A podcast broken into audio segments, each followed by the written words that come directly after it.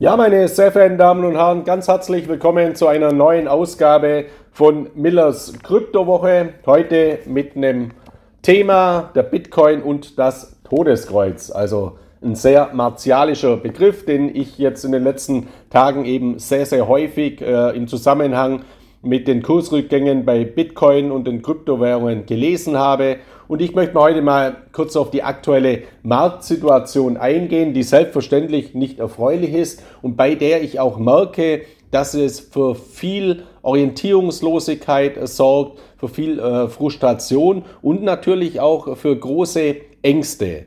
Und äh, meine Philosophie, wenn Sie schon länger Leser äh, meines Magazins Crypto X sind, ist ja, in der Ruhe liegt die Kraft. Und derartige Phasen, derartige Phasen der Unsicherheit und der Angst, die gehören eben an den Kryptomärkten dazu, wie das Amen in der Kirche. Aber es ändert nichts an den langfristigen, ganz hervorragenden Aussichten.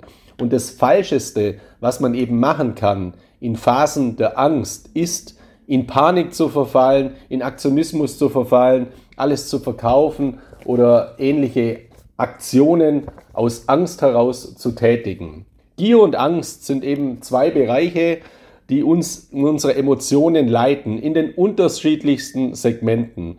Und äh, gerade in finanziellen Angelegenheiten ist es immer so, dass Angst und Gier die besten Verkäufer sind. Also Edelmetallhändler, die schreiben halt Publikationen zum Thema Angst. Der Euro könnte kaputt gehen, und die Welt könnte untergehen und dann ist Gold eben das Nonplusultra, um es jetzt mal etwas polemisch auf den Punkt zu bringen. Andere im Bereich der Kryptowährungen, die argumentieren eben mit der Gier. So wird man super schnell zum Millionär. Und Angst und Gier sind eben, wie gesagt, die besten Verkäufer, aber die schlechtesten Ratgeber. Und das habe ich ja auch über viele, viele Jahre gelernt und ich bin selbst ja an den Kryptomärkten schon seit sehr vielen Jahren aktiv und deswegen kenne ich derartige Phasen auch zu gut. Und die letzte derart angstbehaftete Phase ist ja auch noch gar nicht so lange her. Das war nämlich im Mai des Jahres 2021, also im letzten Jahr, als wir einen massiven Absturz hatten bei Bitcoin und den Kryptowährungen, verbunden eben auch mit einem ganz massiven Einbruch des Stabilitätsindikators, des wichtigsten Stabilitätsindikators beim Bitcoin, nämlich der Bitcoin Hashrate. Und äh, die Ursache dafür war eben, dass China verboten hat, äh, mit Kryptowährungen zu handeln, als Zahlungsmittel anzunehmen und eben auch das Krypto-Mining verboten hat, also das Mining von Kryptowährungen. Dadurch ist die Bitcoin Hashrate eben kurzfristig massiv eingebrochen, weil zum damaligen Zeitpunkt China eben ein Mining-Monopol hatte. So annähernd rund 50 Prozent aller Kryptominer waren in China und die Folge war dann die, dass natürlich diese Miner Liquidität benötigt haben, weil sie ihre Strukturen verändern mussten. Die sind dann eben aus China abgezogen und haben sich in anderen Ländern angesiedelt, die eben bessere Rahmenbedingungen äh, geboten haben. Und das ist zu, äh, das ist grundsätzlich ein sehr positiver Effekt. Also das war auch ein sehr positiver Effekt, weil sich dadurch das Bitcoin-Netzwerk, die Stabilität, die Blockchain-Nodes auf noch mehr Länder verteilen und wenn irgendwo ein Monopol fällt, dann bedeutet es ja bessere Diversifikationseffekte. Und einige Miner haben sich eben in den USA angesiedelt, auch in Kanada. Viele sind aber auch abgewandert eben in Länder wie beispielsweise Kasachstan oder auch Russland. Und hier ist es jetzt so, zuletzt waren von den Bitcoin-Mining-Aktivitäten die meisten Miner in den USA, wo sehr solide Rahmenbedingungen herrschen. Die Nummer zwei ist dann Kasachstan im Hinblick auf die Miner und die Nummer drei ist Russland. Und hier liegt nach meiner Einschätzung eben auch derzeit eine wesentliche Problematik. Kasachstan, Sie haben das ja auch in den Zeitungen gelesen oder in den Medien gehört, hat massive Unruhen, also innenpolitische Unruhen und das ist jetzt sicherlich kein Land mehr, in dem äh, es äh, ja, in dem sich eine solide Mining-Gesellschaft oder ein Mining-Pool ansiedeln sollte. Also es sind sicherlich einige Bitcoin-Miner auch vom Regen in die Traufe gekommen. Also die sind aus China weg, sind nach Kasachstan und jetzt gibt's da äh, das nächste Chaos. Also die werden sich dann in Zukunft auch überlegen oder ganz genau überlegen oder noch besser überlegen, in welchem Land sie sich zukünftig ansiedeln.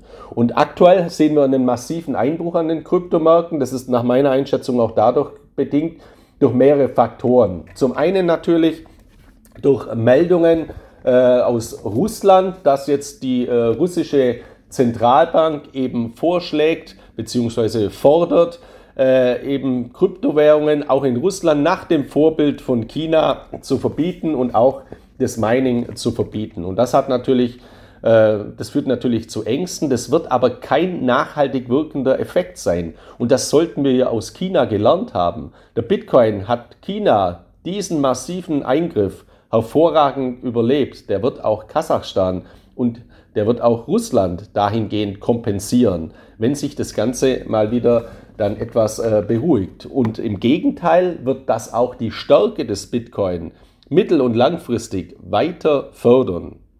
Zum anderen muss ich mal sagen, diese Meldung aus Russland, die ging, geht aktuell durch die ganzen deutschen Medien auch oder durch die internationalen Medien. Ähm, ähm, auch vom Handelsblatt, vom Spiegel habe ich es jetzt eben gelesen.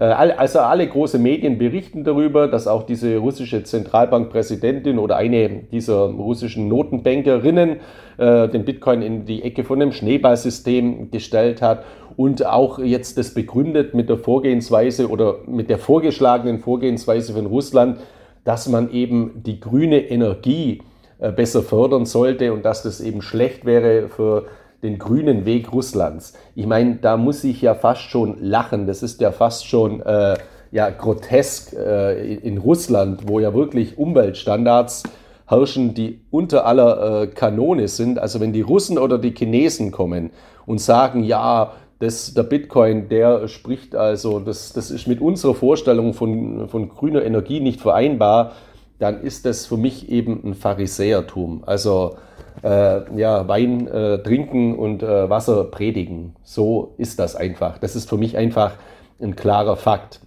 Auf der anderen Seite, diese, diese Aussendungen der russischen Notenbanken, die habe ich erstes Mal, erstmals gelesen Mitte Dezember 2021. Also das war bekannt. Also es ist vollkommen bekannt, dass äh, Russland hier einen restriktiven Weg äh, vorschlägt. Deswegen äh, verstehe ich jetzt rein fundamental gar nicht, dass das jetzt heute oder gestern oder in dieser Woche eben so, ein, so, so eine massive Auf, Aufruhr auslöst weil es ist bekannt. Und deswegen kommen eben auch noch andere Effekte dazu. Charttechnische Effekte. Der Bitcoin ist jetzt mal wieder unter die 40.000 Dollar gefallen. Das heißt, diese runden Marken wie die 40.000er Dollar, die 50.000er, die 60er, die 30er, das sind immer psychologische Marken, in denen, bei denen auch sehr, sehr viele Stop-Loss-Limite liegen. Das heißt, da werden immer ein Abwärtsdruck, wird da immer zumindest kurzfristig auch stark äh, verschärft. Also es hat auch charttechnische technische Faktoren, warum diese Schwäche verschärft wird.